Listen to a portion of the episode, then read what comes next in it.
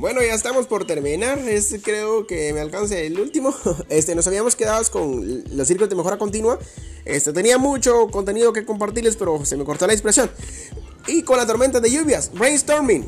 La tormenta de lluvias o, la lluvia de ideas que llamamos nosotros es una práctica de una técnica de una conferencia en la que un grupo de personas buscan la solución a un problema, ¿no? Pero, ojo acá, eh, en estas técnicas, cuando se le busca una solución a un problema, no participa cualquier persona ustedes, sino que solo van a participar profesionales o personas conocedoras del tema, porque su aporte tiene que ser muy concreto. Tiene que ser muy concreto, tiene que ser objetivo y subjetivo. Y, a partir de ahí, tienen que encontrar soluciones al problema. Muchas veces nosotros solo hablamos porque tenemos que hablar y porque molestar y por aquí. O sea, llegamos a graduarnos y no hemos agarrado ese compromiso, ese compromiso de, contestar con criterio y de darle una respuesta muy, muy académica. Hace falta mucho.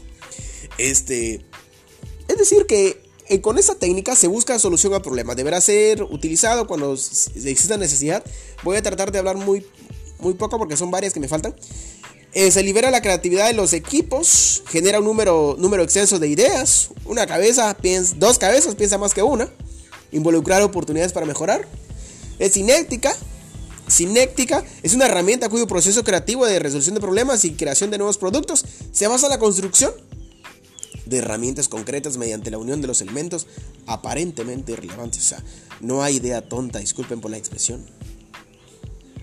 Solamente hay gente que no sabe escuchar las ideas, ¿no? Pero para eso estamos nosotros, para poder escuchar las ideas de las personas, por una analogía personal, con un mecanismo que se prende de cada persona, identifique personalmente con un problema sus elementos, por eso es que nosotros trabajamos que mapas mentales, que mapas conceptuales, que árbol de problemas, que diagramas, aquí, porque eso se espera de que, vayamos desarrollando esa capacidad de, de, separar la información, de seleccionar la información, ¿no? Bueno, analogía simbólica consiste en elaborar enunciados muy comprimidos y con sentido poético para partir de un problema de datos.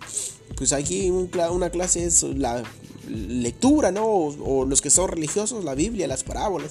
A veces nos cuesta descifrar un mensajito o una adivinanza, ¿no? Cuando estábamos en la primaria decía, verde no es, pera no es. Si no sabes adivina quién es, espera. Decía, y respuesta era la pera, Y, o si no decía verde por fuera, blanco por dentro. Si no sabes quién es, espera.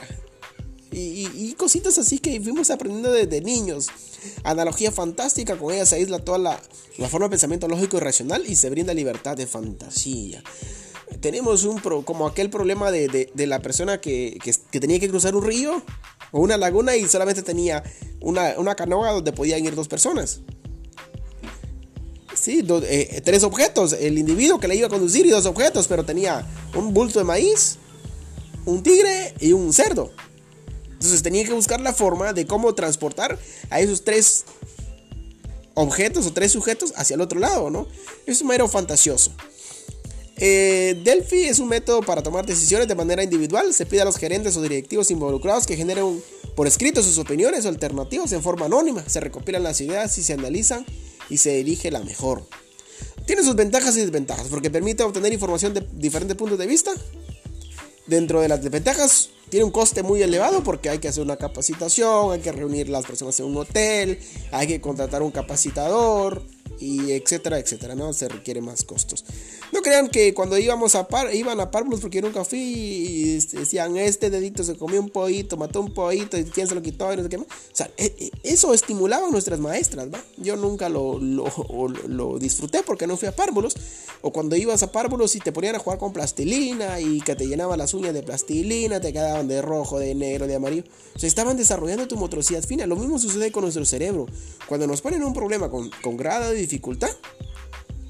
para muchos es fácil, ¿no? Porque su cerebro está acostumbrado a hacer las mismas acciones. Pero para otras personas empieza, ah, es que no puedo, es que no quiero. Entonces, estamos ahorita en el no puedo y el no quiero. Luego tenemos ciertos grupos, ¿no? Que nos van a ayudar de las técnicas de planeación. Están clasificadas en, cuantitativas y cualitativas, como les había dicho. Y con eso estamos terminando. Pues ha sido un gusto compartir con ustedes, muchachos. Que Dios me los bendiga. Porten lo mejor que puedan y estamos para servirles. Recuerden que vamos a, elaborar nuestro portafolio. Y de, las, tres, ¿cómo se llama? Que les compartimos. Que les compartí las tres eh, podcast necesito que haga un resumen, es el mismo tema.